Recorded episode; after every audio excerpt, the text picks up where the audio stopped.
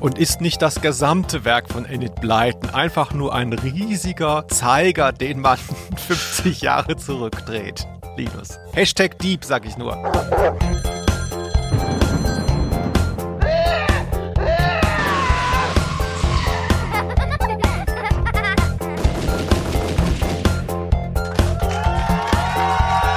Aus Name. der Rose. Deabonniert gemischtes Hack, zieht Schulz und Böhmermann ins Quotentief. Ausnahme der Rose ist wieder da.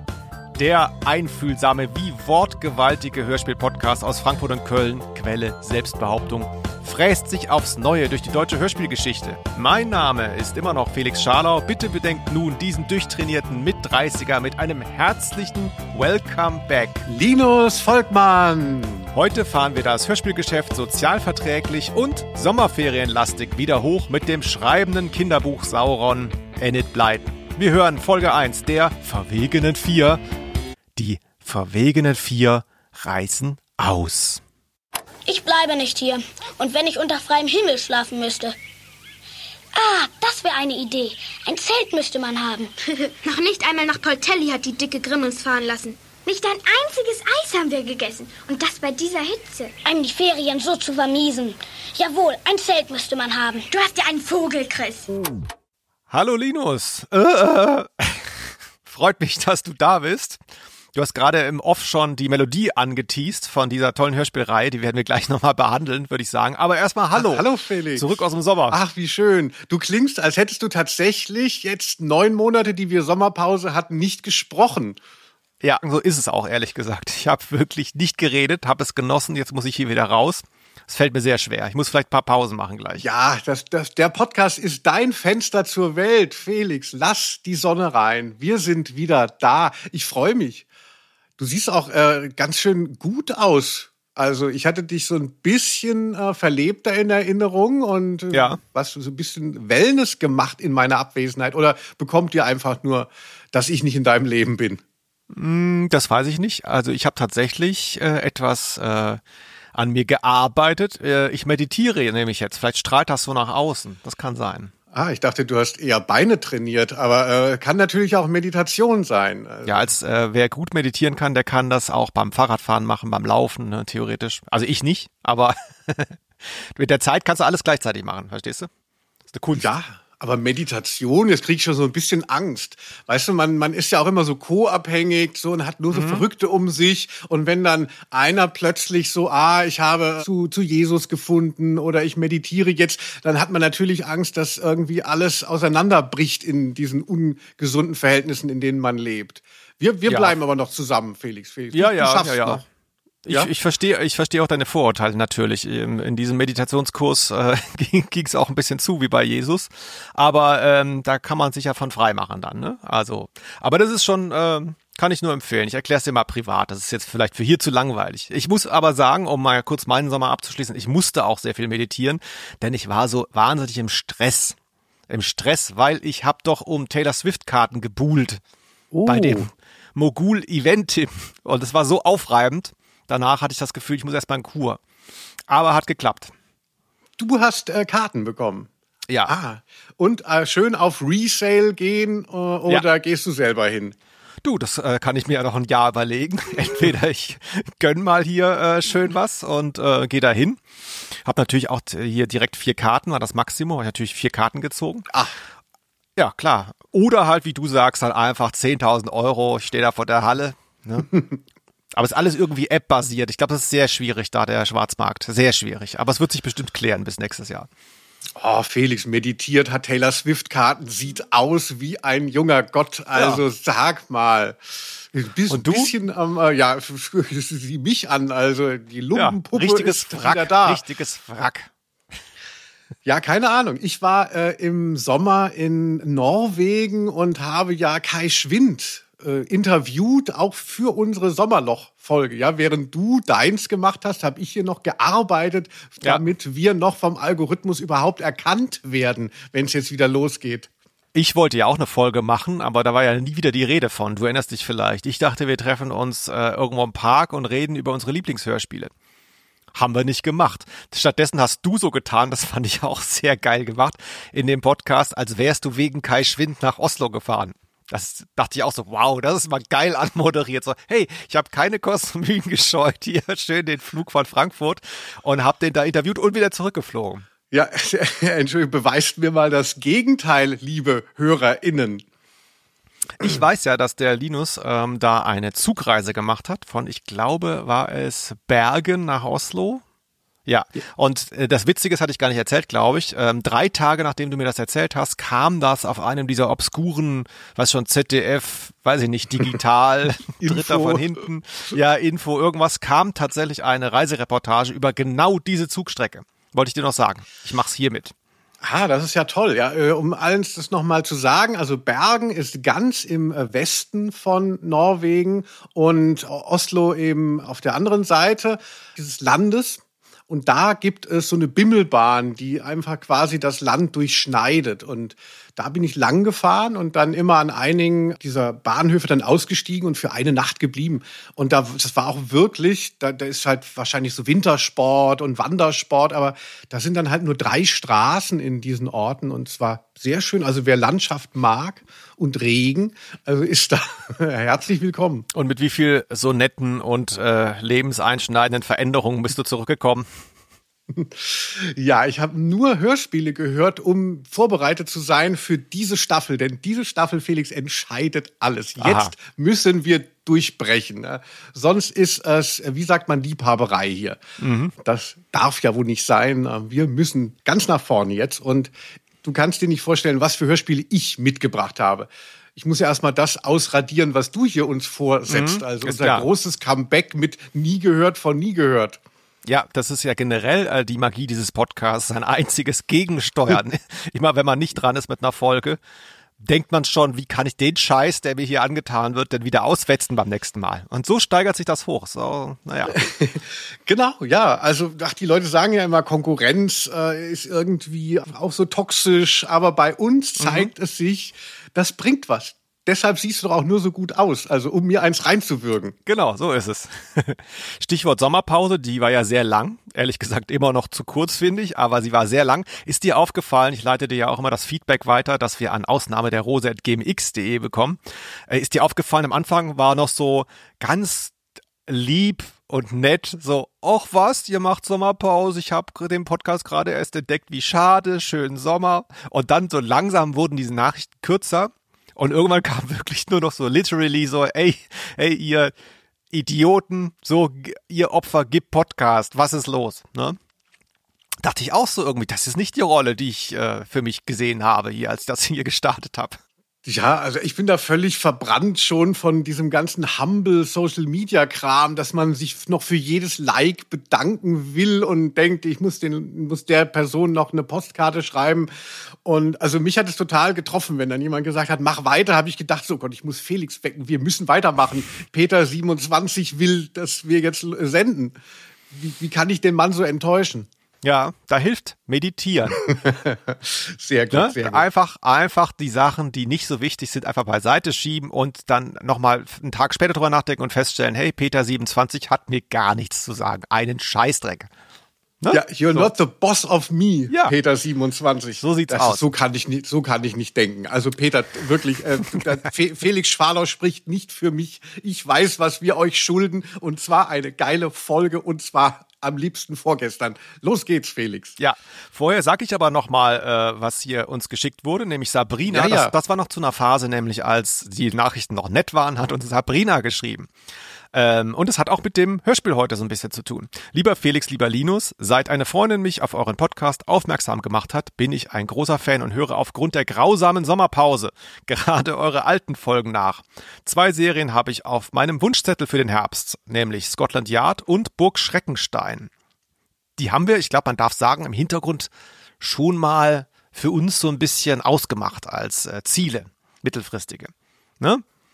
Darf man das doch sagen. Mein, große, mein großes Ziel ist Burg Schreckenstein. Das stimmt. Ne? Andere Leute Baumpflanzen, Kind zeugen. Ja. Ne? Bei mir ist es Burg Schreckenstein für Sabine. Ja, bei mir war es Scotland Yard. Ich kann schon mal sagen, ich habe jetzt tatsächlich mal eine Ah. Folge reingehört. Ich kannte das nämlich nicht und es wurde nur gebrüllt.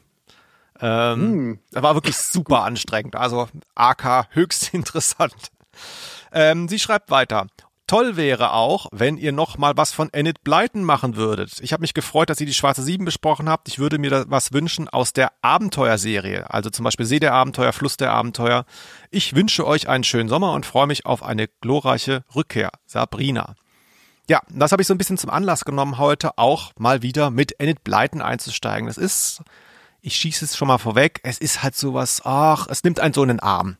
Ich glaube, das kann man sagen. So, und es ist nicht so anstrengend, man kommt ganz gut rein. So. Auch ich kann das vorwegnehmen. Ich kannte die Serie nicht und war hellauf begeistert. Aber ähm, äh, ne, Ausnahme der Rose, das ist Formalia, das ist Tagesordnung. Wir müssen natürlich Ja, beim klar. Feedback noch Ja. weitermachen. Du hast bestimmt auch Post bekommen. Also generell vielen Dank für alle, die geschrieben haben, auch die, die unverschämt waren. Habe ich trotzdem gefreut. Genau, ja, Felix, du hast ja einiges mir weitergeleitet. Die Leute schreiben ja dann teilweise ganz lange Stiefel, sehr persönliche Sachen, äh, Erkrankungen, Vorschläge, Wünsche. Und dann denke ich immer so, oh Gott, hoffentlich beantwortet Felix das alles auch. Ich habe es ein bisschen schleifen lassen. Ich habe auch, ich hab auch, hab auch selber Probleme gehabt. Nee, ich muss echt, mir fällt jetzt wirklich gerade ein, ich muss ganz dringend noch ein, zwei Leuten antworten. Sorry. Ja, also ich habe zum Beispiel eine lange Mail gesehen von Adrian, der uns die Möglichkeit offeriert hat, in Berlin eine Live-Show von Ausnahme der Rose aufzustellen, weil sie die Räumlichkeiten dafür hätten. Das hätte ich mal früher wissen müssen. Ähm, äh, Grüße an Poschteckel, wo ich in Berlin das machen werde. Ist der, ach, ist der der Booker bei der hier Max-Schmeling-Halle oder wie das heißt? Der Adrian. Berlin, Berlin O2 Arena oder so, keine Ahnung. Also da hätten wir eine Möglichkeit, Adrian, falls dir Felix auf deine schöne Offerte nicht geantwortet hat. Also ich finde, das klingt sehr gut, aber ich muss Felix noch so ein bisschen weich klopfen, dass er mit mir auf die Bühne geht. Er denkt immer noch, dass dann Heike Dine Körting aus dem Vorhang äh, hervortritt und ihn verklagt. Dabei äh, höchstens Standing Ovations oder eine Rose wird sie dir überreichen. Ja, oder sie bedankt sich für die Schallplatten, die ich ihr geschenkt habe. Vor zehn Jahren. Ja. Lass los, Aber es Felix. äh, stimmt. Also man muss mich weichklopfen wie so ein, wie so ein Schnitzel. Das steht an. Also vielen Dank für das Feedback von Adrian, ähm, dass wir eventuell in Berlin eine sehr gute Location hätten. Und dann habe ich tatsächlich einen Ausnahme der Rose-Fan, Felix, getroffen. Die Leute waren so verzweifelt, dass sie gesagt haben, okay, wenn es schon keinen Podcast von euch gibt, kann ich euch mal im Park treffen. Habe ich gesagt, ich kann das machen. Der Felix ist jetzt nicht so der People's Man, ne, der, der schreibt und der ist so das Brain dahinter. Aber ich habe einen Jungen getroffen, der heißt Dennis, der so Merch für Ausnahme der Rose auch gebastelt hat. Du hast es vielleicht gesehen und zwar hat er sich bezogen auf unsere Folge Masters of the Universe, der Baum der sterbenden Zeit. Und dann ist das so wie ein, wie so ein, wie heißen diese Dinger? Actionfigur, Kästchen mit Pappe und so, dann- Blisterverpackung. Blisterverpackung und da ist dann einfach so ein Tannenbaum drinnen aus Mhm. Märklin. Eisen, Märklin Eisenbahn hat. Also aus solchen Welten. Und dann aber das, das Design von Masters of the Universe sieht aus wie ein offizielles Ding, der Baum der sterbenden Zeit und man hat da so einen Baum drin. Genial. Und dann habe ich noch von ihm bekommen die drei Fragezeichen und das Bergmonster eben auch als Actionfigur.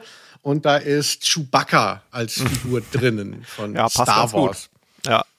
Genial, äh, super Typ. Äh, er hat auch angeboten, dass er uns beide als Actionfigur anbietet. Hinter so einem Blister und wir müssten uns dann in so einem 3D-Drucker machen lassen. Ach so, ich dachte, er sucht dann Nackt. so passend, passende Playmobil-Männchen aus oder so. Ja, ich weiß, ich bin ein bisschen individueller, aber wenn du dich von einem Playmobil-Männchen schon repräsentiert fühlst, können wir dich auch so repräsentieren. Ja, mich würde interessieren, ähm, wie viel hast du denn verlangt für das Treffen? Weil das ist jetzt ja eigentlich Next Level Shit, ne? Ich meine, ihr könnt das hier alles gratis hören. Denkt nicht, dass das jetzt so bleibt. also wenn du schon privat jetzt in der Sommerpause die Leute triffst, da muss man ja auch irgendwie was aufrufen für, oder? Ah, ich weiß es nicht. Der Typ war so tätowiert und sah sehr gut aus, hatte auch eine ganz interessante Geschichte. Also, so er, also er, er kam als Fan und äh, während der Sache hat sich schon gedreht. Also Ging als Freund. Ja, dann musst du, wenn du so schwach bist, dann musst du ihm halt Geld bezahlen, wenn er dich trifft. ja, also ich wäre fast schon so weit. Dennis, melde dich gerne nochmal für weitere Treffen. Ich habe ein bisschen was gespart. Ja, so viel zu meinem Feedback. Ja, ich wollte noch zwei, wir fangen gleich mit dem Hörspiel an. Ich wollte zwei ganz kurze Sachen erwähnen, die mir schon länger und auch speziell in der Sommerpause aufgefallen sind an den äh, Einsendungen. Ich will jetzt gar keine mehr vorlesen, aber mir ist mehrfach aufgefallen, dir vielleicht auch, dass doch einige Leute mittlerweile schreiben, sie würden den Podcast mit ihren Kindern hören. Und ich denke dann wirklich immer ganz naiv im ersten Moment, geil, uns schreiben 80-Jährige, dass sie das mit ihren 40-jährigen Kindern hören. Aber es ist scheinbar anders. Das sind wirklich dann so Minderjährige teilweise. Und da habe ich mich dann doch ein bisschen geschämt auch, weil dieser Podcast hat ja angefangen als sowas, was wir so privat machen. Und das erste Feedback kam ganz normal bei WhatsApp, weil das haben nur die vier Leute, die man halt selber kannte, privat gehört. Und dann ist das jetzt ja doch so ein bisschen mehr in die Öffentlichkeit gegangen. Und äh, ich schäme mich natürlich jetzt deshalb, weil ich auch in den früheren Folgen so rumgeflucht habe. Weißt du, ich habe so eine schlechte Sprache dann auch entwickelt. Ja, ja, ja. Ich finde das jetzt schwierig, so ich weiß gar nicht, zu wem ich hier spreche. Ich muss jetzt so generationenübergreifend da so Ansprachen halten. Das bin ich moderationsmäßig gar nicht für trainiert ja, coolen Kampf oder Thomas Gottschalk. Plötzlich ja. ist man eben, genau, man spricht zu allen gleichzeitig. Das macht die Sache dann auch etwas verwässert das natürlich. Die Leute wollen ja auch deine derbe Sprache. Also viele sind ja darüber gekommen, so, oh, hast du gesehen hier der, der Podcast von dem Typen, der immer so flucht. Früher haben wir auch viel noch mehr auf Erotik gesetzt in unseren oh, ersten Gott, ja. Folgen. Ei, ei, ei. Ja. Mhm. ja, du sagst ja auch immer, Kinder sind kleine Menschen. Ja, das ist ein O-Ton, der ist von mir, nur falls ihr es woanders mal gehört habt. Ja, ja also äh, liebe Kinder, schöne Grüße auch an euch. Nehmt keine Drogen oder zumindest nur die, die Markus Söder erlaubt. Ich denke, dann ist man auf der sicheren Seite. Äh, ansonsten, was ich auch hammergeil finde, hat sich auch massiv verstärkt. Ich habe es am Anfang so als Spaß gesagt, jetzt passiert es einfach wirklich. Die Leute schreiben uns, wenn sie ihre Hörspielsammlung auflösen. Wie geil ist das denn? Ja, aber schon auch so ein bisschen traurig. Ne? Wir leben ja davon, dass die Leute sich Hörspielsammlungen zulegen und sie nicht auflösen. Also das ist ja schon wieder, Felix, das sind ja so Leute, die uns auch vielleicht verlassen. Also unsere ja. Community. Wir sind ja auch so, eine, so ein starker das Zusammenhalt. Ich nicht. Nee, nee das glaube ich nicht. Ich glaube weder, dass die die auflösen, weil sie das Geld brauchen, sonst würden sie es uns ja nicht umsonst anbieten. Ähm, sondern es sind Leute, die digital weiterhören. Ich glaube auch nicht, dass die das Hobby aufgeben, sondern die sagen halt, ich habe diese Kiste, ich habe das, ja. weißt du, die alten CDs, ich habe das jetzt zehn Jahre nicht gehört, ich habe nicht mal mehr einen Kassettenrekorder. Wollt ihr das haben? Und das ist natürlich, da kann ich schon mal sagen, ich als Schwabe sowieso nicht, weil ich damit Geld verdienen will, sondern das ist für mich natürlich absolut geil. Also gerne weitermachen. Ja, ich freue mich. Ich bin in Nürnberg und nehme die Sachen von Horst E. Motor in Empfang. Vielen Dank dafür schon mal. Es ist auch auf jeden Fall eine Alf-Kassette dabei. Mhm. Hab ich Aber gesehen. Auch, auch, kein, auch kein bürgerlicher Name, oder? Horst E. Motor. Wie auch immer, wenn ihr uns schreiben wollt, ich habe es schon erwähnt, Ausnahme der Rose at gmx.de oder halt irgendwie bei Spotify kann man kommentieren. Bla bla bla. Wir sind auf Instagram. So, jetzt die verwegenen vier, oder Linus? Auf jeden Fall. Felix, bring uns rein, endlich in die unbeschwerte Kindheit der 30er Jahre.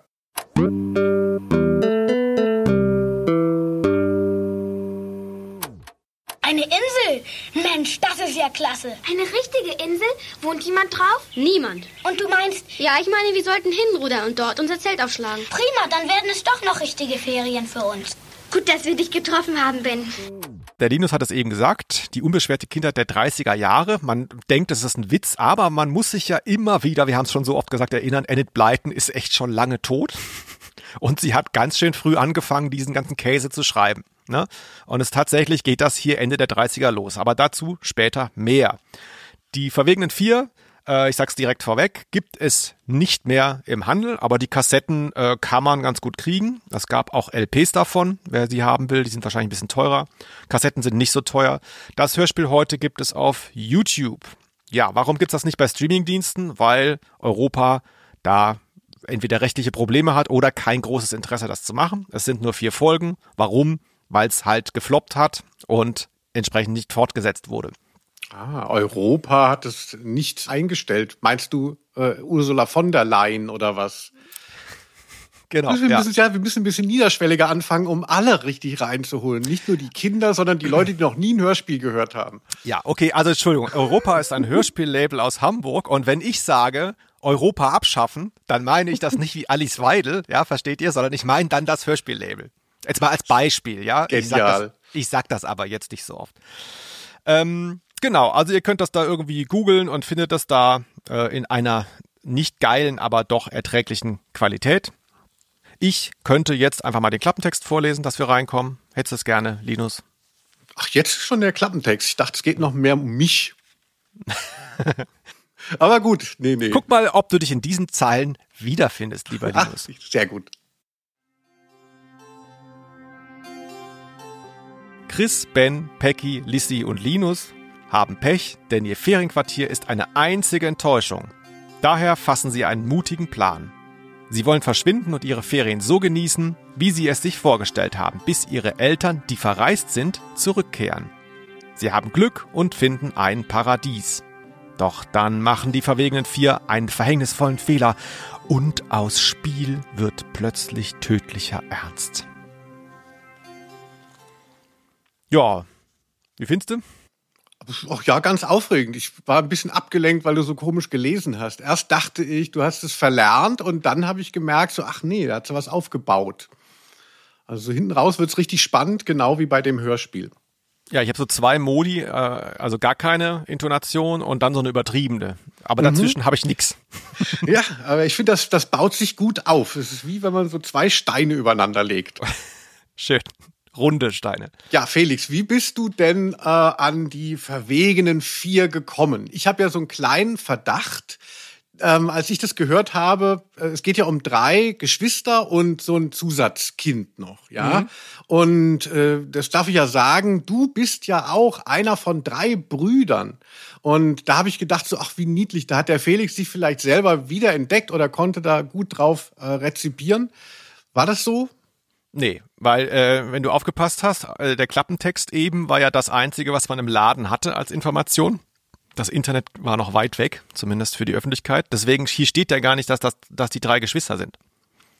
Da werden ja nur vier Kinder erwähnt. Das ist ja erst dann im Hörspiel ersichtlich, deswegen hat mir das nicht geholfen. Der Grund ist äh, total banal und ich habe es auch schon mal gehabt. Ich war halt mit meinen, was ich, sechs Mark in dem Laden, wo ich dann immer hin durfte, alle paar Wochen mal. Und es gab keine Drei-Fragezeichen-Kassette, die ich noch nicht hatte. Und dann steht man da traurig rum und nimmt irgendwas anderes. Und dann habe ich das hier genommen. Ist auch die einzige Kassette, die ich besessen habe in meinem Leben. Ich habe in die anderen mal reingehört jetzt, aber die hat mich jetzt quasi begleitet dann. Die ist aber auch wirklich schön. Also Felix, vielleicht können wir äh, das dann auch noch mal für alle, die das jetzt nicht auf dem Schirm haben und denken, so die verwegenen vier, das ist nicht meine Kindheit. Was will der Mann da mit seinen sechs Mark? Ähm, also noch mal so ein bisschen für die Faszination gewinnen, die das ausstrahlt. Mir gefällt natürlich erstmal tatsächlich dieses Setting sehr gut, dass es, dass man wirklich merkt, es spielt doch in einer größeren Vergangenheit. Also wenn man jetzt so auf TKKG, da wird ja auch immer ähm, sich bemüht, die Gegenwart noch zu bespiegeln. Und Ja. die Gegenwart, die hier bespiegelt ist, ist so wahnsinnig analog. Es kommt später noch dazu, die Kinder werden Körbe flechten und so.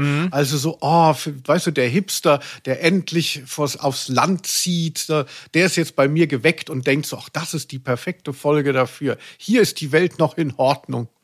Ja, merkt man auch daran, dass zum Beispiel die Beteiligten kein Auto besitzen. Also diese Frau Grimm, das ist die Frau, bei der die Eltern der drei Kinder ähm, sie geparkt haben. Sie sind Piloten, die Eltern, und parken die da quasi. Und die Idee der Geschichte, die ist auch gar nicht schlecht, weil das erlebt man auch heute noch, ist, dass als man, äh, als die Eltern die Kinder dahin bringen, ist diese Frau Grimm total nett und macht so Kuchen und so. Und ja, ja, geben Sie Ihre Kinder hier mal, ich glaube, es sind sechs Wochen tatsächlich, äh, mal ab.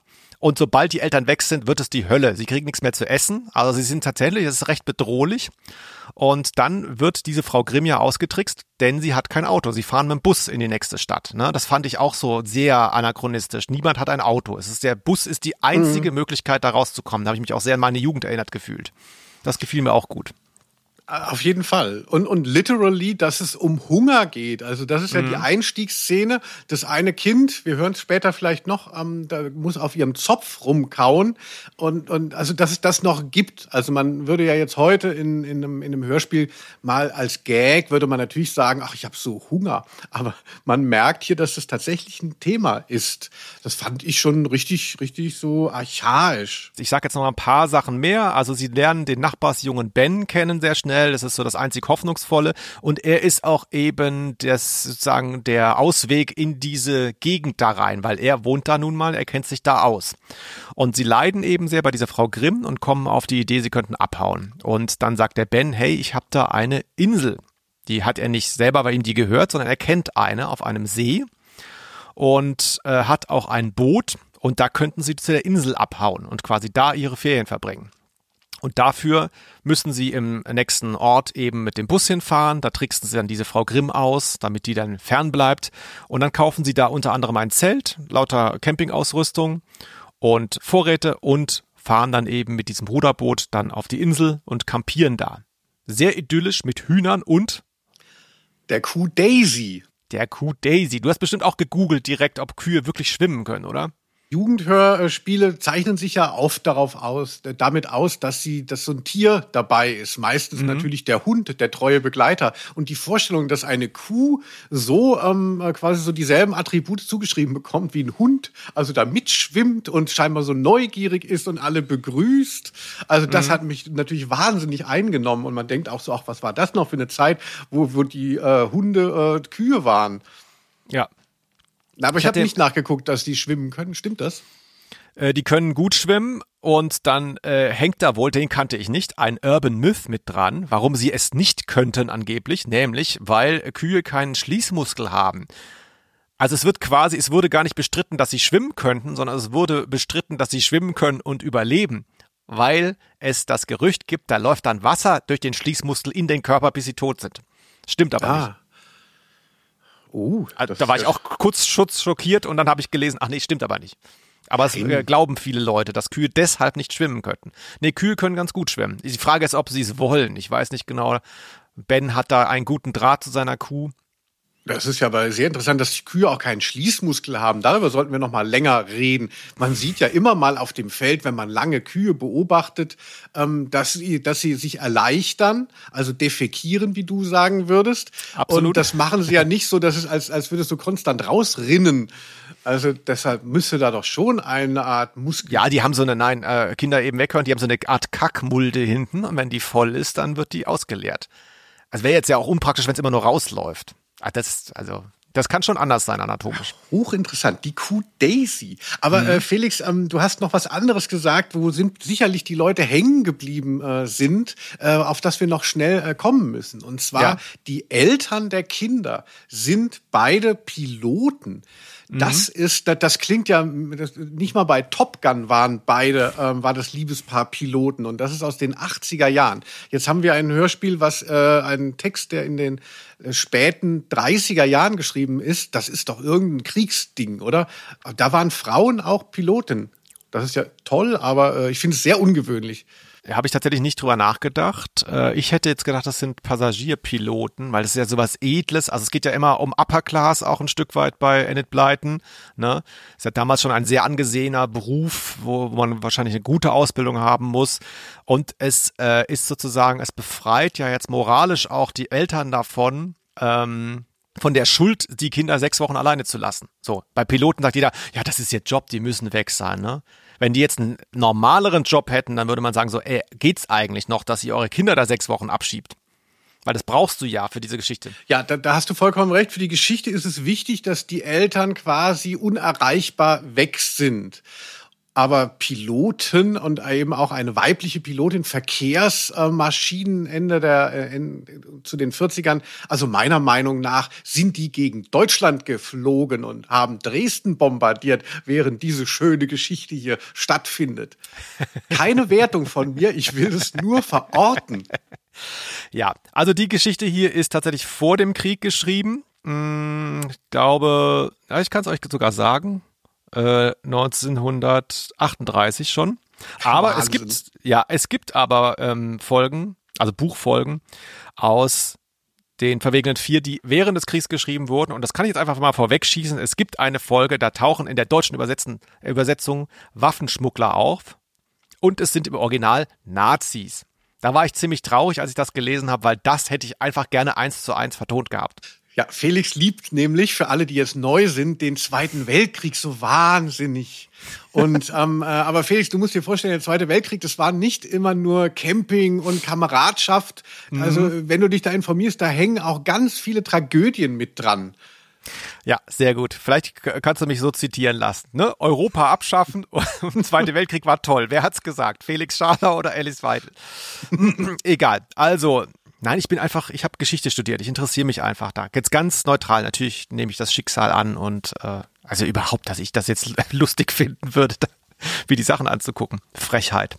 Aber es gibt diesen, es gibt tatsächlich diesen historischen Kontext hier, aber nicht in dieser Folge. Da muss ich dich enttäuschen. Dennoch sind es vielleicht Militärpiloten. Kann sein.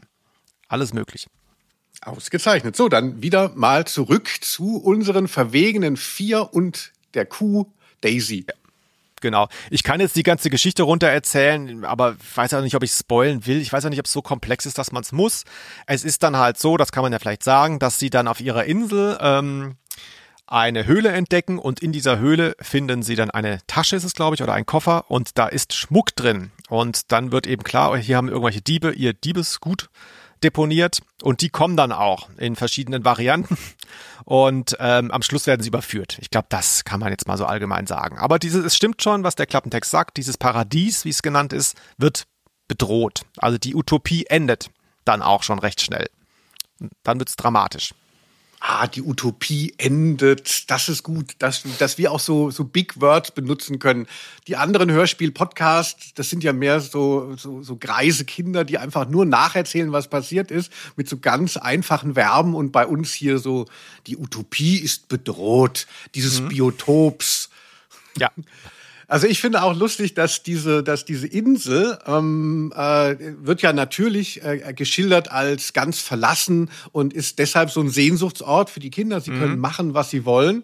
Aber dann natürlich der Geschichte geschuldet passiert da unglaublich viel. Das ist ein hochfrequentierter Meeting Point, wenn man mal äh, die ganze Folge gehört hat. Es kommen Ja. Ausflügler, es kommen irgendwie Vandalen, es kommen ähm, äh, Suchtrupp und natürlich die Gangster. Also äh, man bräuchte da eigentlich schon Hafen, also weil so viel los ist in dieser vermeintlich verlassenen Insel. Finde ich aber psychologisch ganz toll, weil es ist so eine Kinderperspektive. Am Anfang, du hast es gesagt, äh, wird gesagt, ähm, irgendwie, äh, ob überhaupt schon mal jemand auf dieser Insel war. Da lacht man natürlich als Zuhörer, ne, weil ähm, es ist einfach ein See, ein kleinerer See in England und da ist eine Insel drauf. Ja, da wird schon jemand gewesen sein, zwar vor 10.000 Jahren schon, so, ne? Und dann ist es wirklich lustig, wie dann der eine Verbrecher dann auch später in einem Nebensatz dann eben erwähnt, er sei als Kind so oft auf dieser Insel gewesen, deswegen würde er die so gut kennen und sei auf die Idee gekommen, deshalb das Diebesgut da zu verstecken.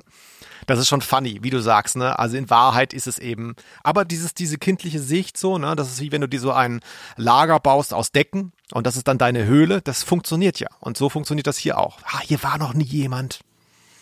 Ja, Toll. also ähm, mich erinnert es natürlich auch an The Beach, der Film mit Leonardo DiCaprio, wo er irgendwie da im, äh, weiß ich nicht, äh, in, in Asien da auch so ein, so ein Paradies entdeckt wird, auf dem sich dann eine eigene Gesellschaft mit eigener Moral ähm, zusammenfindet und es endet natürlich in einer großen Tragödie.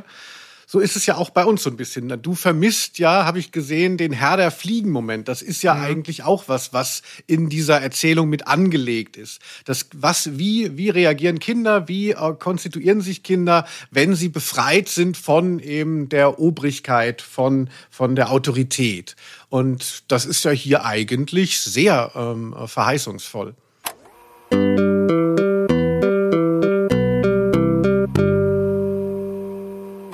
The Elephant in the Room sollten wir vielleicht nochmal ansprechen. Es ist wirklich der Elefant, der auf dem Tisch liegt. Bitte zu Hause, nehmt euch mal kurz fünf Sekunden und googelt mal das Cover, wenn ihr es nicht vor euch habt. Äh, diese Illustration vorne drauf. Linus, was macht die mit dir?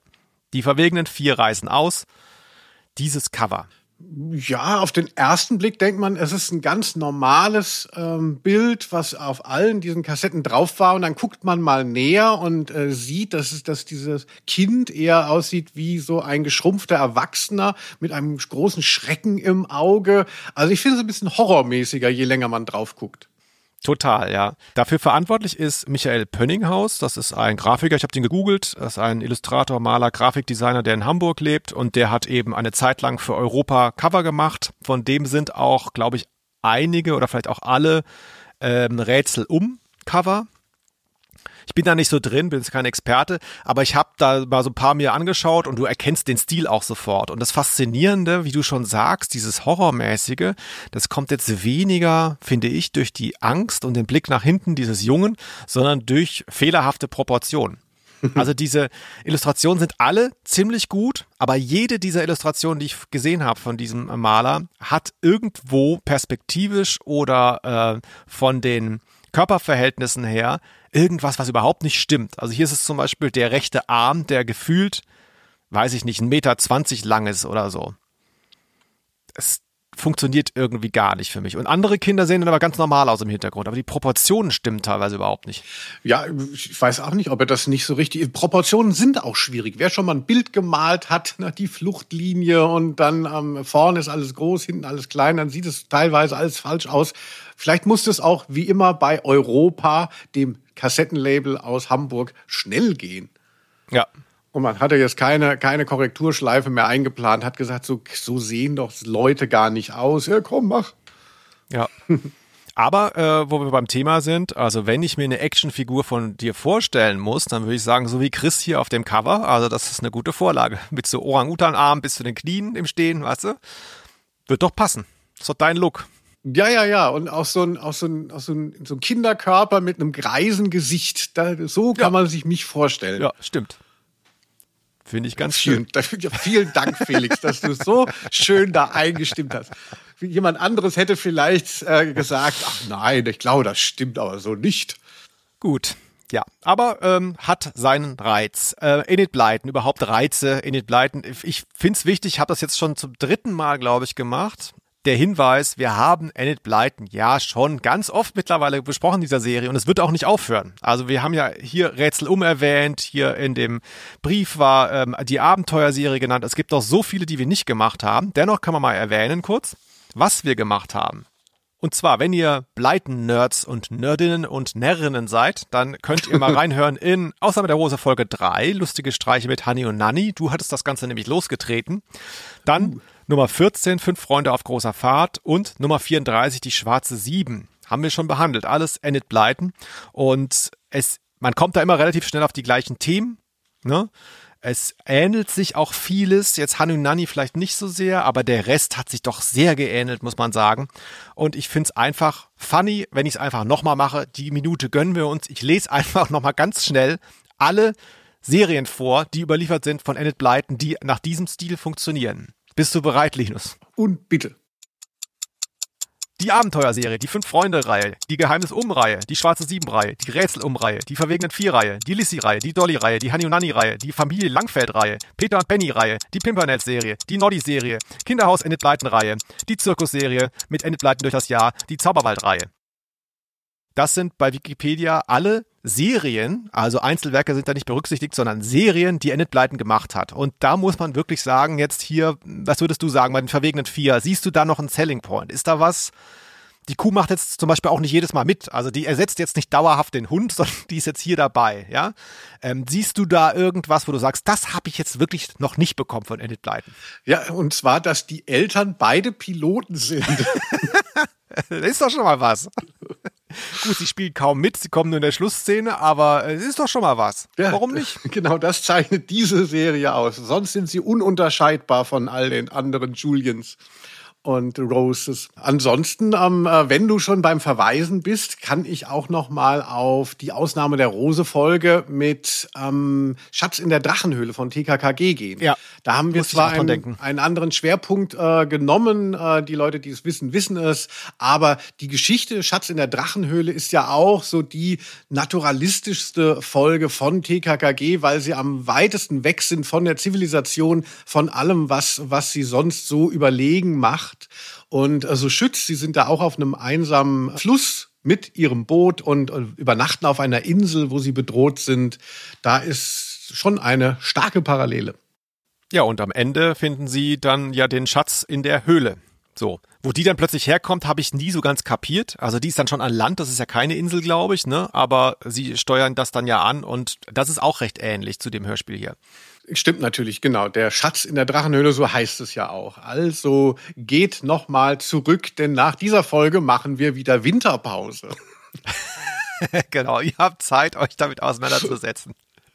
Ähm, zu meinem Thema von eben noch, also das Enid Blyton, man kann es auch nicht verlangen, wenn man jetzt, wenn ich jetzt 30 Serien schreiben würde, dann wären die auch recht ähnlich alle. Die Frage ist halt, warum schreibt man 30 Serien? Man könnte ja auch zwei schreiben. Aber sie hat es halt nur mal gemacht, es hat ihr Spaß gemacht. Nur ich habe mir gedacht, wenn hier schon jetzt nicht so innovativ Neues liegt, jetzt außer dass die Eltern Piloten sind, ähm, wie ist das? Ist da noch was drin? Hast du irgendwie, ich hatte dich dazu aufgerufen im Vorfeld, dir mal zu überlegen, kannst du dir aus den typischen Enid Blyton Bausteinen eine interessante neue Serie zusammenbauen, wo vielleicht noch was liegt? Also von Europa hören ja auch Leute zu, wegen der anstehenden Klage gegen uns. Vielleicht haben sie ja Interesse, auch eine Lizenz zu ziehen. Hast du was? Ja, also ich war, ich finde ja auch, Ausnahme der Rose ist ziemlich aufwendig in meinem Alltag und dann kriege ich noch kurz vor knapp hier Call for Papers von Felix. Ich muss mir schon noch was pitchen, aber ich habe es natürlich gemacht und zwar ich würde mir wünschen, äh, drei freche, nicht unterscheidbare Kindergartenkinder, die eine Beatband in ihrem Baumhaus gründen und dort auch ein Clubhaus errichten und Kriminalfälle lösen, weil Els dann immer Diebesgut in die Nester ähm, auf den Ästen bringen. Und die Serie heißt Die Beat Kids vom Baumhaus. Ah, das ist sehr gut. Da hast du ja mehrere, das ist auch, so, ist auch ein bisschen Disney mit drin, tatsächlich. Also die bringen dann sozusagen jetzt zum Beispiel Bassdrum, äh, weiß ich nicht, Ampeg-Verstärker, bringen jetzt Elstern denen hin und dann haben sie Instrumente durch die Elstern und fangen dann an eine Band zu machen oder wie? Muss nee, die, die, die, äh, die Instrumente haben sie schon im Baumhaus, so. aber es sind halt so sehr viele Elstern, Nester, in denen sie dann immer noch mal als Story-Runner finden sie dann noch mal eine Halskette und äh, lösen dann einen Fall und zum Schluss gehen sie aber wieder zum Proben ins Baumhaus. Ja. Die Beats Kids. Okay. Hast du auch was?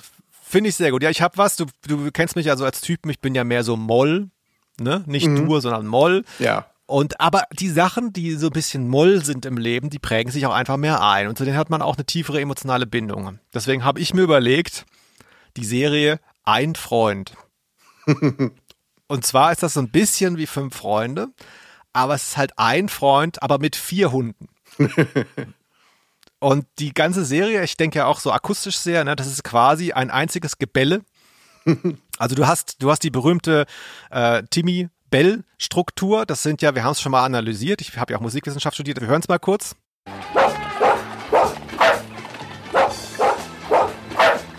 Dann hast du jetzt so eine Art Timmy und dann hast du die gleiche Schleife noch dreimal, aber so leicht gepitcht dass die in unterschiedlichen Tonhöhen bellen. Und die hast du quasi durcheinander. Und das Kind hat halt vier Leinen in der Hand, wenn es durch die Stadt geht und ist total überfordert und muss dann während des ganzen Gebelles noch Fälle lösen.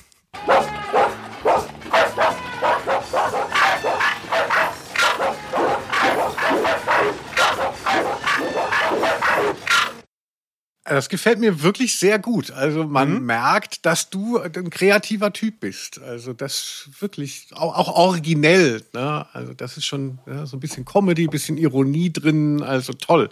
Also hier, euer Felix. Ne? Ein ja. Freund und vier Hunde. Aus dem gleichen Holz geschnitzt, sag ich mal, ist so eine Alternative. Weißt du, wenn der erste Pitch nicht durchgeht, dann sage ich, ich habe noch was. Und es ist eigentlich das Gleiche, nur anders irgendwie. Und zwar die Schweigsamen vier.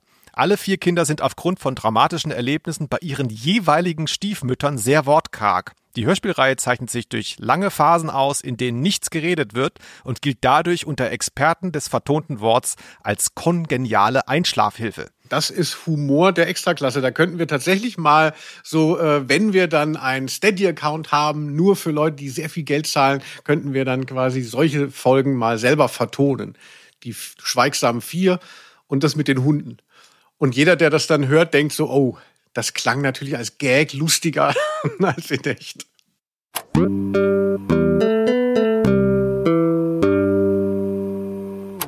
Wieder auf die schöne Insel. Sie ist ja ganz unbelebt, wird sie uns zumindest erstmal geschildert. War denn das für dich auch so ein, ein Sehnsuchtsort, dieses Ausreißen? Also ich habe auch, wenn ich das jetzt so höre, ich habe schon großen Respekt vor dem, äh, was die Kinder dadurch leiden müssen, gefühlt auch. Also sie nehmen es ja so ganz positiv hin, aber war, wolltest du mal ausreißen? Mm, Ja, bestimmt. Aber ich war auch, also alleine entwickelt man sowas auch nicht so stark, glaube ich. Das geschieht mehr in der Gruppe. Und auch diese Ausnahmesituation, wie man sie hier erlebt, ähm, da vier Wochen mit einem, äh, mit, mit einer Frau gefangen quasi, die, die einen da so psychisch auch fertig macht, das ist ja schon auch wirklich eine harte, hartes Brot, sag ich mal. Also so im, im echten Leben habe ich das jetzt nicht so oft gehabt. Aber es ist natürlich eine Welt, in die man sich gut reindenken kann. Ja, also ich finde, wenn man das hört, äh, bin ich natürlich auch voll dabei. Aber wenn ich original das Schicksal der Kinder teilen müsste, ich würde 24-7 auf dieser Insel nur weinen, weil die sind ja letztlich obdachlos, denn der Witterung ausgeliefert und essen mal Huflattich oder so, vom was da wächst. Und Champignons finden sie und Erdbeeren, aber du lieber Gott, also. Ich hatte mal tatsächlich so einen Prepperkurs mitgemacht, bevor das äh, so total rechts wurde. Gab es ja schon so, war es ein bisschen romantischer oder verbrämt noch, so dass man eben, ähm, also Prepper heißt von von Preparation, also Leute, die sich auf den Weltuntergang oder auf äh, sonstige ähm, Zusammenbrüche der Infrastruktur vorbereiten, indem sie quasi autark leben könnten. Und da geht's dann auch schon darum, so kann man erkennen, welche Sachen man im Wald essen kann und welche nicht, also außerhalb von Kirschen. Ne? Das weiß man vielleicht auch so. Und da habe ich das auch schon mal äh, mitgemacht und habe das so ein bisschen wiedergefunden. Die Kids kaufen da ja sehr konzertiert ein. Das ist ja auch, gehört auch zum Preppering, Preppering dazu, dass du halt natürlich gute Vorräte hast, Dauerwurst und äh, Sachen, die nicht schlecht werden. Und ähm, äh, so machen das die Kinder auch, können eben im Freien mit dem Zelt leben. Aber für mich wäre das wirklich gar nichts. Ich bin schon ein arger Drini auch immer gewesen. Also ich kann mich auch in meiner Jugend nur an ähm, Erlebnisse äh, ähm, erinnern, die ich drinnen hatte. Ich war wahrscheinlich schon auch mal draußen und bin mal durch den Wald gerannt mit anderen Kindern, aber das habe ich sofort vergessen. Das Einzige, was ich mir gemerkt habe, ist, was ich in Comics gelesen habe. Ja, so extrem ist das bei mir nicht, aber ich war jetzt auch nicht so ein na, Camping schon hin und wieder mal gemacht und das hat auch, glaube ich, auf heutige Kinder noch seinen Reiz, aber das ist natürlich alles nicht mehr so einsam. Ne? Die Welt ist ja generell äh, dichter zusammengerückt, es ist ja nichts mehr einsam. Also die Vorstellung, dass man als Kind ernsthaft dachte, auf dieser Insel wird noch nie jemand gewesen sein, die Zeiten sind, glaube ich, lange vorbei. Ähm, jetzt, wo du sagst hier, äh, ne, preppermäßig, einerseits man hat die Vorräte, hier ist es ja so, irgendwann haben sie die nicht mehr, die, sie gehen zur Neige. Hast du dich da auch dabei ertappt, wie du ganz kurz Angst hattest um die Kuh Daisy? Ach so, nee, tatsächlich nicht. Also äh, theoretisch müsste man das schon haben, aber dass jetzt die Kinder Daisy schlachten, oh Gott, was für eine schreckliche Vorstellung, Felix. Ja. Oder Wäre naja. wär aber ein schönes erzählerisches Dilemma. So brauchen wir die, können wir mit der Milch alleine weiter überleben oder müssen wir die Kuh schlachten? Dann haben wir aber keine Milch mehr.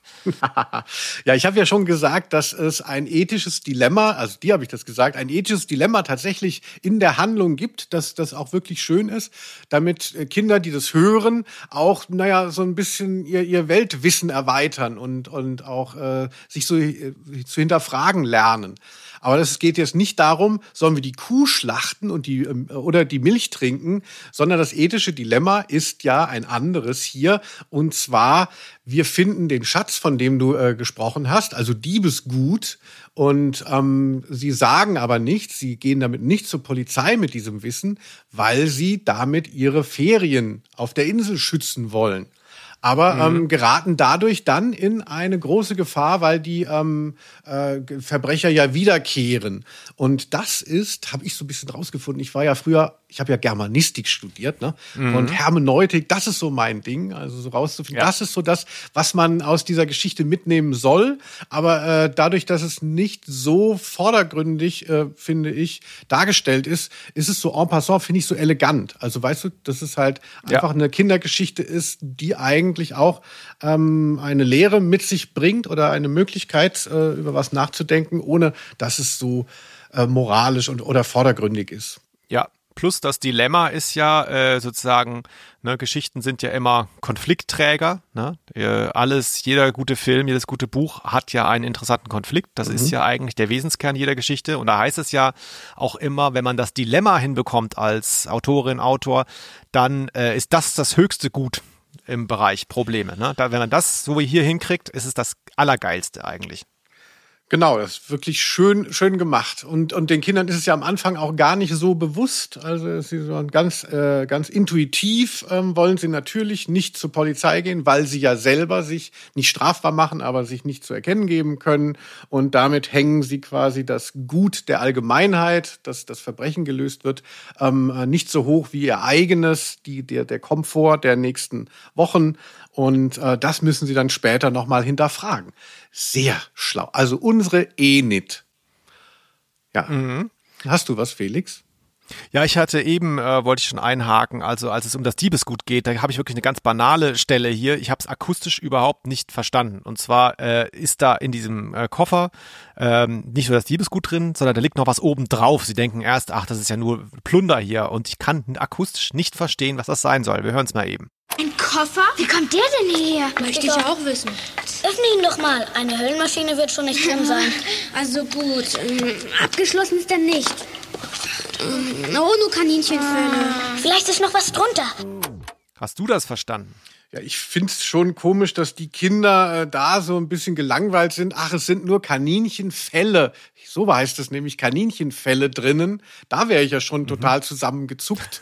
Und dann wird noch weiter gewühlt und dann ist da, sind dann noch eben Schmuck, Perlen und Halsketten. Ja, aber ich find's natürlich lustig. Jeder, jeder Versprecher, Felix, das ist Comedy. Ne? Also da, da kann aber, man, ja, aber jetzt, ich habe mir schon auch gedacht, dass es Kaninchenfälle sein müssten, nur verstehe ich halt Kaninchenföhne. Und das ist so weit weg von Fälle, jetzt im Mund, ne? Äh, dass ich das gar nicht so, dass ich dachte, das muss was anderes heißen. Aber keine Ahnung. Das ist sowieso, was ist, das ist das so ein altes Jägerwort, was man heute nicht mehr kennt. Kaninchenföhne. Phonologie, um äh, nochmal Ja. ein Big Word zu benutzen, oder wie es wie der Felix sagt, im Mund das Wort. ja.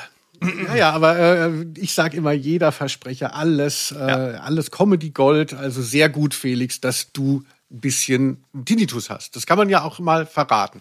Was? Das, also, hahaha.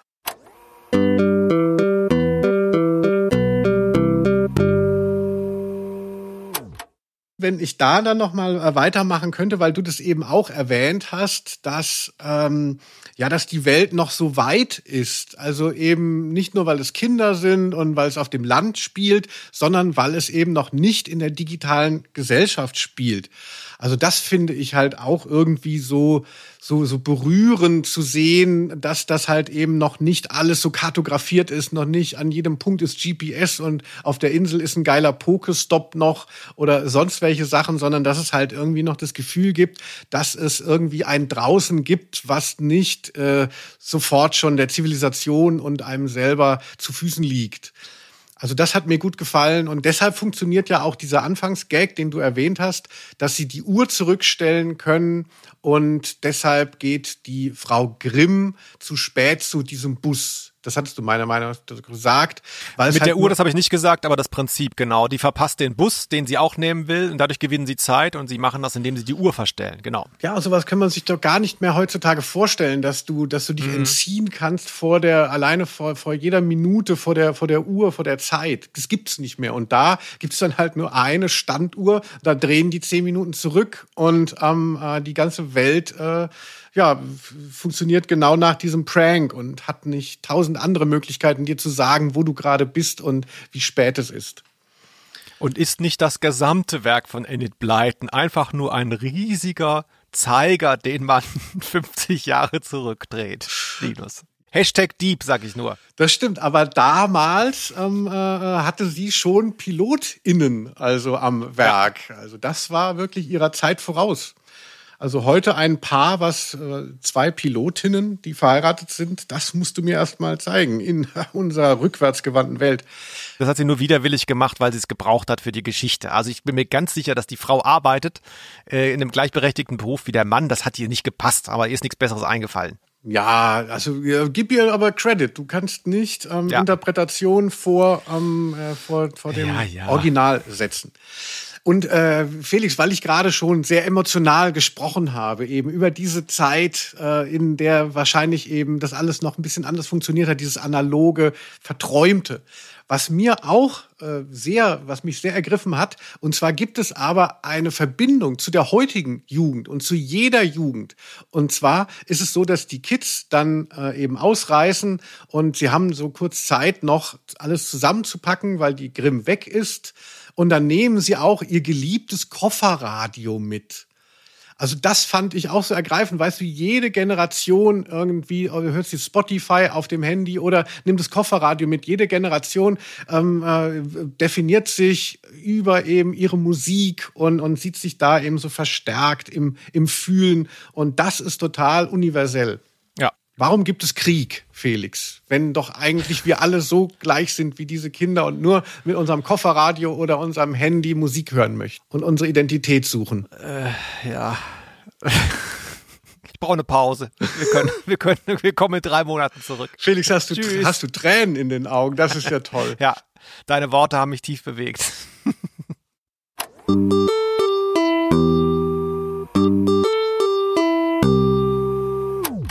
Bei den Sprechern haben wir hier ein tolles Wiedersehen, nämlich mit Fabian Harloff. Äh, Ich bin jetzt wirklich sowas von alt geworden, scheinbar im Kopf, oder wir haben zu viele Folgen gemacht. Ich weiß wirklich gar nicht mehr genau. Hilfe mal eben. Das war bei den Funkfüchsen wahrscheinlich, oder? Dass wir über Fabian Harloff mal länger gesprochen haben. Ganz genau. Und den habe ich damals noch, weil ich mit dem auf Facebook befreundet bin, äh, aber halt so totes Gleis, habe ich dann geschrieben, er soll uns so einen O-Ton liefern, wie Ach er ja, die richtig. Funkfüchse erlebt hat. Wir hatten ja die Haschespanne wird entlarvt und er ist ja jetzt Rockmusiker auch immer noch und da könnt ihr doch bestimmt auch noch darüber lachen. Hat mir nie geantwortet. Ähm, wenn er jetzt wieder bei den verwegenen vier, schreibe ich ihn wieder an. Und wenn er nicht antwortet, ja, dann schmeiß ich ihn raus, Fabian Harloff hin oder her. Sehr gut. Wir können auch einfach alle Serien durchmachen, wo er noch gesprochen hat. Also hier spricht er übrigens, weil ich es nicht erwähnt hatte, den Chris. Ich hätte nie gedacht, dass wir so etwas mal erleben. Am liebsten würde ich die Insel von vorn bis hinten untersuchen. Tolle Stimme. Vielleicht hilft das. Sag ihm doch einfach mal, dass ich gesagt habe, es ist eine tolle Stimme. Ja. Oder meinst du, dem ist das peinlich alles jetzt? Ich weiß. ja auch sein. Ja, ich weiß auch nicht, woran es hapert. Ich denke natürlich so als, als einfacher Mann, wenn die Stars einem nicht antworten, sie denken, sie sind was Besseres. Fabian Harloff hat es nicht nötig, auf meine Messenger-Nachrichten einzugehen, die ich ihm wieder und wieder schicke. So, und wenn, wenn er jetzt doch geantwortet haben sollte, bis die äh, Folge ausproduziert ist, dann schneide ich das eben alles weg. Und dann hören wir jetzt hier Fabian Harloff. Einen kleinen Applaus für Fabian Harloff. Bitteschön. Oh, Fabian Harloff. Toll, Linus, dass du das hingekriegt hast. Ja, ich fürchte, das ist nichts geworden, aber ähm, äh, wir, ihr habt es, äh, ihr habt es gehört. Naja, äh, ansonsten, ähm, wer mir auch gut gefallen hat, Felix, ist der Sprecher. Jetzt begannen die schönen Ferientage. Chris, Peggy, Lissy und Ben genossen die Freiheit. Sie richteten sich in ihrem Ferienparadies ein. Und zwar ist das Christian Rode, der auch der Sprecher ist bei der Gruselserie von dem Hörspiellabel Europa aus Hamburg. Sehr gut. Und ähm, äh, ich finde, das gibt der Sache auch wieder so einen anderen Touch. Also wir werden ja demnächst vielleicht noch mal bei Bibi Blocksberg und so vorsprechen. Ähm, äh, ich will noch nichts spoilern, aber da Was? gibt es ja dann auch immer so diesen kuppeligen Erzähler und da gibt es einen ganz anderen Duktus. Und hier, das ist ja recht scharf. Und äh, ich finde, die, die Kids, die reißen da aus und dann gibt's nicht so einen, so einen emotionalen, väterlichen Erzähler, sondern eher so einen sachlichen, auch ein bisschen unheilsschwanger ist das, dieser Telegrammstil. Also ich mag das gerne. Ich finde, äh, er, er gibt dem so einen, ja, so einen, so einen ernsten einen Touch. Also und nicht so was Verspieltes. Es sind generell von äh, anderen Hörspielreihen einige bekannte Sprecher da, die, die Verbrecher, da müssen wir jetzt nicht einzeln drauf eingehen, aber das sind alles Stimmen, die kennt man wirklich so aus dem drei Fragezeichen TKG Universum, ne? So die Standards, sag ich mal. Und da ist auch eine Sprecherin, das hat sich mir extrem eingebrannt als Kind. Wie das gesprochen ist, da hören wir mal kurz rein, bitte. Und zwar die Verkäuferin, die den Kindern sehr, sehr, sehr viel verkauft, was vielleicht erklärt, warum sie so unglaublich gut gelaunt ist. Sie macht nämlich das Geschäft ihres Lebens. Wir hören mal eben. Das ist ja eine ganze Menge. Wollt wohl einen Ausflug machen, wie? Ein Zelt auch. Da habt ihr Glück. Ich habe eins von Millers Jimmy von nebenan. Der will seins verkaufen. Helga Bammert spricht hier diese Verkäuferin. Verstörend fast schon. Ich sage jetzt gar nicht, dass das irgendwie nicht gut gesprochen ist, aber das ist so ein, so ein Gestus, den ich sonst nicht kenne. Also das finde ich wirklich total wiedererkennbar. Ja, äh, du musst auch noch dazu sagen, sie ist ja nicht Verkäuferin, sondern sie wird genannt die Krämerin. Also Stichwort äh, in einer mhm. Welt vor unserer Zeit, die Krämerin. Ja, also du hattest mich ja darauf aufmerksam gemacht. Ich finde es auch eine sehr interessante Figur. Sie treffen sie ja noch einmal wieder. Also mhm. zuerst kaufen sie ganz viel von ihr und ja. dadurch hat ja diese Figur das Wissen, dass die Kinder äh, noch leben und ausgerissen sind. Und dann treffen sie sie wieder auf dem Markt, als sie versuchen, ihre Vorräte wieder aufzustocken. Und äh, da ist die auch so ein bisschen äh, creepy. Man könnte denken, in einem Horrorfilm wäre dann diejenige das, die äh, auf die Insel kommt und die Kinder umbringen äh, würde. Ja, also ein bisschen so, so Misery-Feeling, äh, also von Stephen King, die da auch den ähm, Autor dann gefangen hält und sagt so, ach nee, ich weiß, wo ihr seid und deshalb seid ihr in meiner Hand. Ja, wem die Stimme diffus bekannt vorkommt. Sie hat nicht so wahnsinnig viel, glaube ich, gesprochen bei Europa, aber sie, ich habe sofort im Kopf, sie taucht zum Beispiel auf beim seltsamen Wecker von den drei Fragezeichen oder auch beim Teufelsberg, da ist sie Mrs. Dalton. Er spricht aber nicht ganz so extrem da, aber die Stimme kann man schon wiedererkennen. Es gibt noch eine andere Figur, die ich äh, da erwähnen möchte, die hier auch äh, extremer spricht als im äh, Original, wie man sie kennt. Und zwar Reinhild Schneider die hat hier die Rolle der Ausflüglerin. Also am Anfang sind die Kinder ja noch ganz unbeschwert auf der Insel und dann kommt so ein Pärchen. Und äh, man, man müsste ja so fürchten, es ist ja ein Kinderhörspiel, es hören ja auch Kinder, Ausnahme mhm. der Rose, mhm. aber man müsste ja fürchten, ein Pärchen fährt auf die Insel, warum machen sie das, um zu bumsen? Felix, um die Münze der Liebe zu ja. tauschen, wie du immer sagst.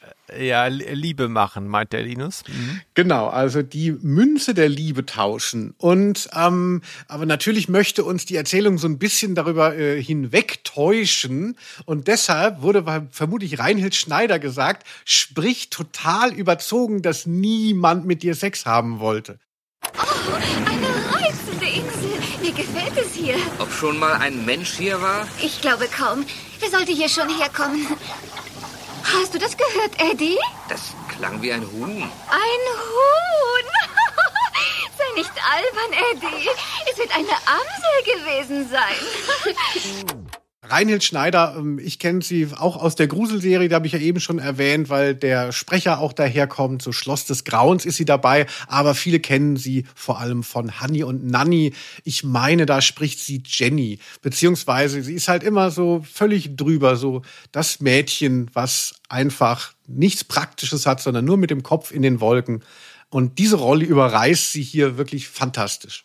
Was mir an dem Hörspiel aufgefallen ist, äh, noch ist eine Stelle, ist mir als Kind nicht aufgefallen, aber jetzt sofort witzigerweise. Und zwar sind das zwei Stellen, die direkt aufeinander kommen. Da sind vielleicht zehn Sekunden dazwischen. Ich würde die gerne mal beide einspielen. Da geht es nämlich darum, achtet mal drauf, wann kommen die Gangster zur Insel zurück. Hier ist die erste Stelle. Also, in ungefähr zwei Wochen erscheinen wir wieder hier. Dann ist die Luft rein. Und hier die zweite. Chris, Ben und die beiden Mädchen wussten nun, dass sie etwa 20 Tage lang ungestört bleiben würden. So lange würden die Schmuckdiebe nicht mehr kommen. Und deswegen, Linus, auch an die Kinder da draußen, die uns zuhören, ne, die jetzt vielleicht ja schon so halb traumatisiert sind, weil du das eben mit dem Sex gesagt hast, ja, bitte passt auf in Mathematik in der Schule. Es ist so wichtig. Hier, die Kinder gehen fast drauf, weil sie das hier falsch berechnen. Oder hast du irgendwie eine andere Erklärung, was hier passiert ist?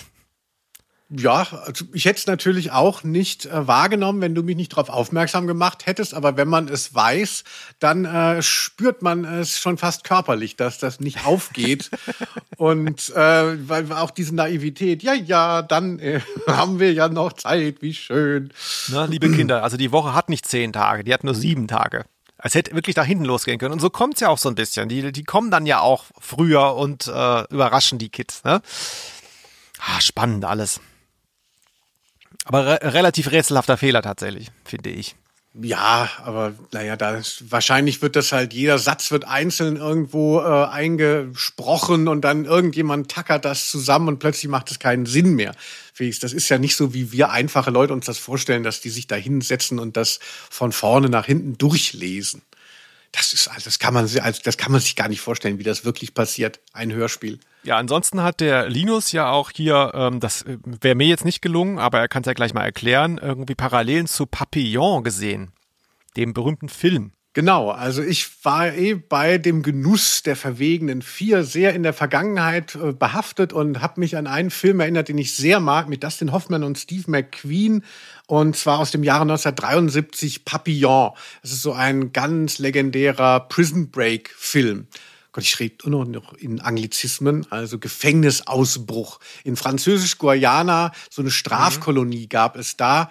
Und da versuchen die beiden immer wieder auszubrechen, vornehmlich Steve McQueen. Und einmal kommen sie dann auch an einen, einen windigen Typen, der ihnen ein Boot verspricht, der, ihn, der sie von dieser Insel, das ist eben eine Insel, auf der diese Strafkolonie ist, ähm, äh, dass sie da runterkommen und dann holen sie dieses, er, er hätte ein Boot wieder flott gemacht und natürlich, wenn sie dann das Boot finden, dann treten sie da rein und sofort geht das morsche Holz durch und sie stehen da im, knietief im Wasser und werden wieder eingefangen. Und genauso kommt es mir vor, als dieser neue Junge, ja, es sind ja diese drei Geschwister mhm. und dann kommt ja Ben dazu und sagt, ich habe auch einen Kahn flott gemacht und wir können zur Insel fahren. Für mich ist es eine 1A-Anspielung an Papillon, die Enid Pleiten hier schon vorweggenommen hatte, 1938. Äh, ja, ich denke auch. ist übrigens ein Film, der äh, mich sehr, ich wollte den immer mal wieder gucken, aber ich habe ein bisschen Angst vor. Ich habe den auch, ich war zu klein, als ich den gesehen habe.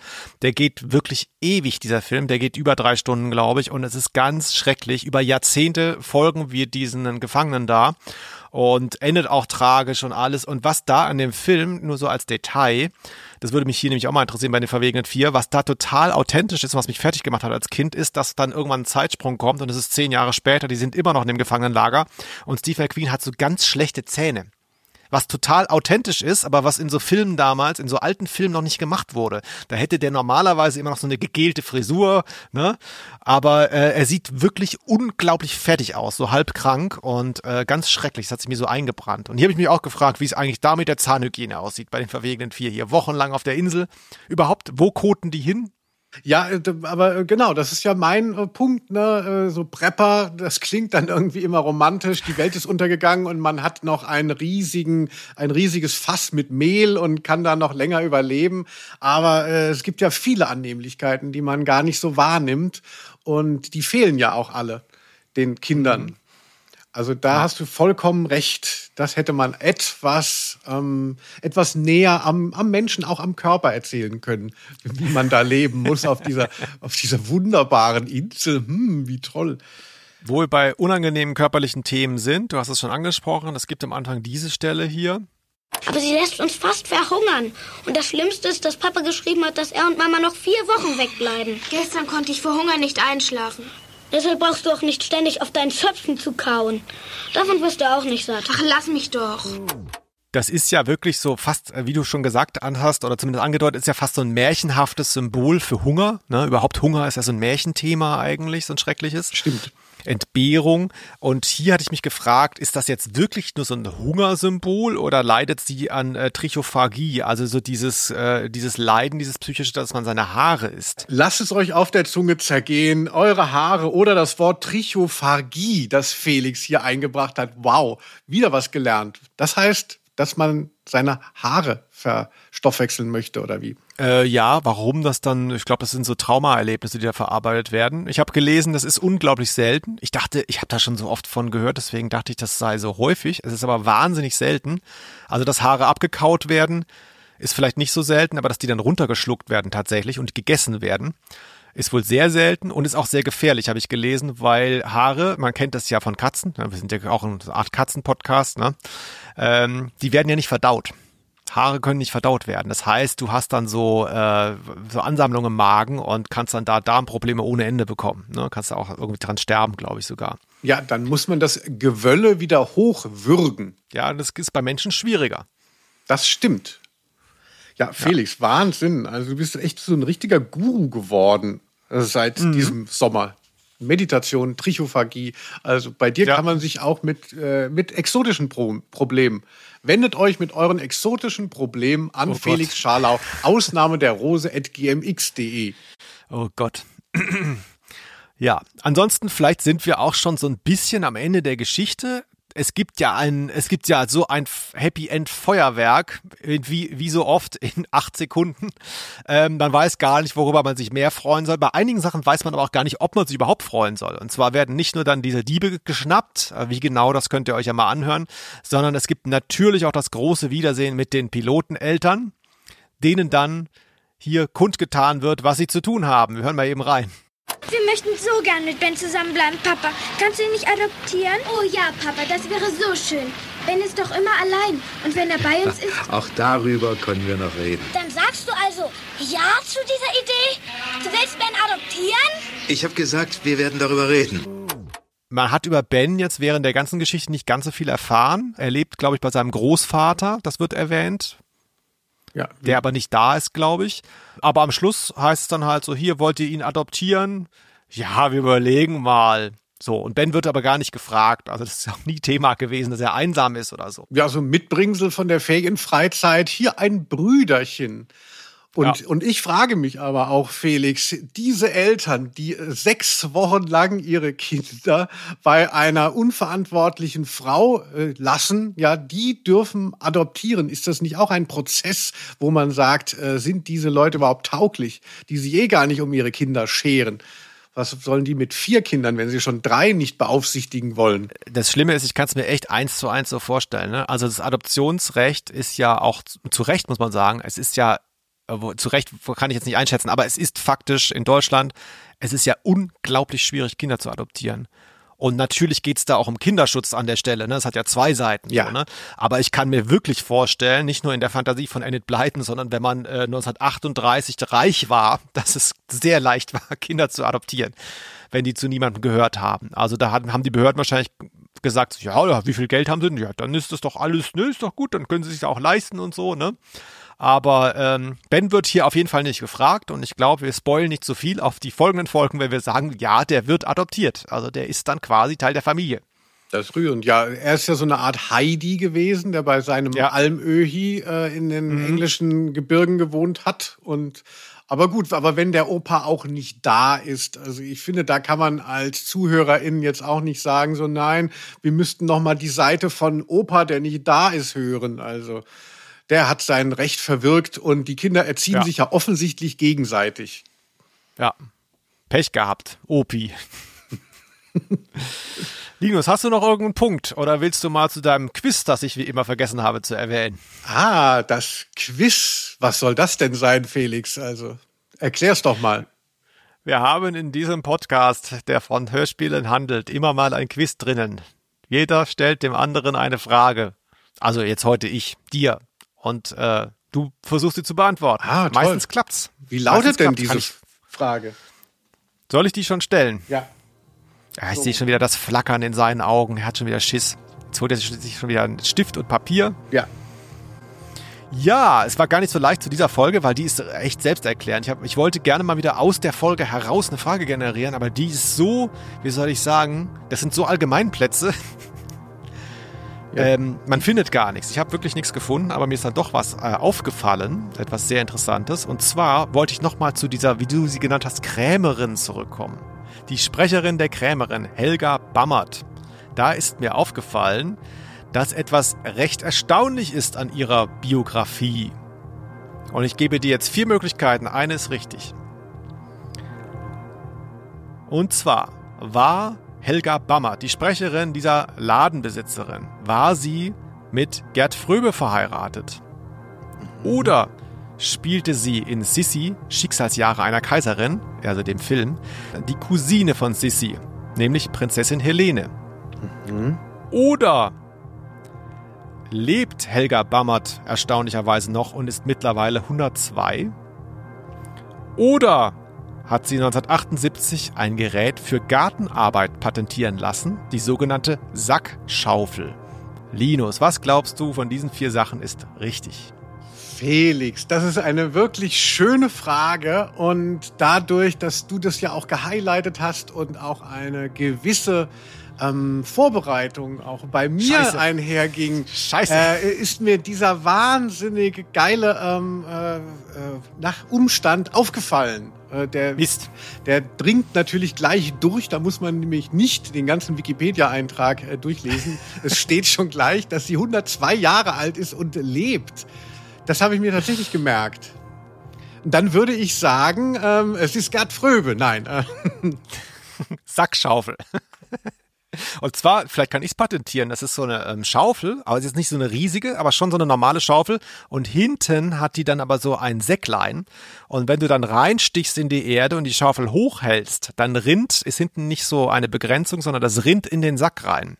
Du hast dann gleich nicht so ein Häufchen auf, der, auf dem Boden, sondern du hast die Erde in so einem Sack drin. Aber du musst ja dann immer, wenn du wieder dann äh, nachstichst, äh, schleppst du ja dann quasi noch den, das Gewicht der Erde dann hinten dran, oder wie? Ja, das muss man dann leeren.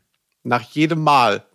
Nee, da kommen so ein paar Schaufeln kommen da rein. Aber du hast das quasi, wenn du das woanders hinhaben willst und nicht auf dem Boden direkt oder so, dann hast du, na ist egal. Aber wie kommst du denn Gut. darauf? Äh, ist das jetzt wirklich deine, deine Erfindung gewesen, die du hier nochmal eingebracht hast? Oder, ähm, Ich habe ich hab mir was, ich hatte, mir fehlte ein vierter Punkt und dann habe ich mir das ausgedacht. Gen- Genial. Also wie, wie das mit den vier Hunden, das fand ich auch gut. Ja, aber Helga Na, Bammert, egal. Helga Bammert lebt noch. Das ist mir ja immer wichtig, dass Leute über 100 Ja. werden, damit man das Gefühl hat, ah, das Leben ist irgendwie en, äh, unendlich. Schöne Grüße an Helga Bammert. Vielleicht hört sie ja diesen Podcast oder irgendwer, die Urenkel oder so, könnt's ihr äh, irgendwie publik machen, dass wir über sie berichtet haben. Vielleicht hat sie auch Lust, uns eine Station-ID einzusprechen. Ich versuche ja äh, seit Jahren von Linus Volkmann, der sich ja immer als der größte Pop-Journalist Deutschlands äh, hier geriert, äh, dem sag ich immer, hol doch mal Station-IDs ran von den ganzen Stars, mit denen du sprichst. Ist bis jetzt, Hand aufs Herz, nichts gekommen. Stimmt. Ah ja, da war doch was. Also Helga Ja. Bammert und Fabian Harloff in so einem, Ja. in so einem schönen Doppel so. Die Ja. in schrillen Stimmen anschreien. Vielleicht können Sie noch mal Ihre beste Szene von damals einsprechen. Sie werden sich erinnern, nehme ich an. Ansonsten, ähm, ich bin noch ein bisschen geschockt, weil das gab es noch nie, dass jetzt einfach die Antwort gewusst wurde von dem Quiz, das ich gebaut habe. Ja. Auch eine neue Erfahrung. Ich würde sagen, es gilt als unentschieden. Aber ich meine, das kannst du jetzt ja nicht, das kann jetzt ja nicht zählen. Also, wenn du das schon wusstest, das ist jetzt nicht deine Eigenleistung. Ja, was heißt denn. Leistung? In, in äh, Informationen etwas zu wissen. Bei Wer wird Millionär werden die Leute ja auch nicht vom Stuhl geschmissen, wenn sie was wissen. Hm, weiß ich nicht. Also wenn jetzt wenn's heißt, wir, wir machen was nur heute Abend nur zu dem Thema und dann sagst du, das habe ich vorhin noch gelesen, weil sie mir das gesagt hatten, schon was für ein Thema dran kommt, würde ich auch sagen, das ist ja blöd jetzt. Naja, gut. Ich weiß nicht, Günter Scheinbar Jauch hätte das etwas charmanter äh, überspielt, seine Enttäuschung. Hast du mal Wer wird Millionär in letzter Zeit gesehen? Der ist total unverschämt. Der ist passive-aggressive und fertig beim Leben. Egal, das soll uns hier nicht betreffen. Ich glaube, in zwei Wochen, außer wir machen direkt wieder eine sehr, sehr lange Pause, sind wir wieder da. Dann wirst du dir ein Hörspiel aussuchen. Willst du schon einen Tipp geben? Oder ähm, Ja, den, den Tipp habe ich vorhin schon irgendwo gegeben. Erinnert euch. Wir sagen Tschüss für heute. Schön, dass ihr dabei wart. Hört euch die verwegenen vier an. Schickt uns Mails, wenn ihr eure teure Sammlung auflöst. Wir können nichts zahlen. Und wir sprechen uns in zwei Wochen wieder, oder Linus? Felix, ich liebe dich. Tschüss. Ich dich auch. Tschüss. Aus Name. der Rose.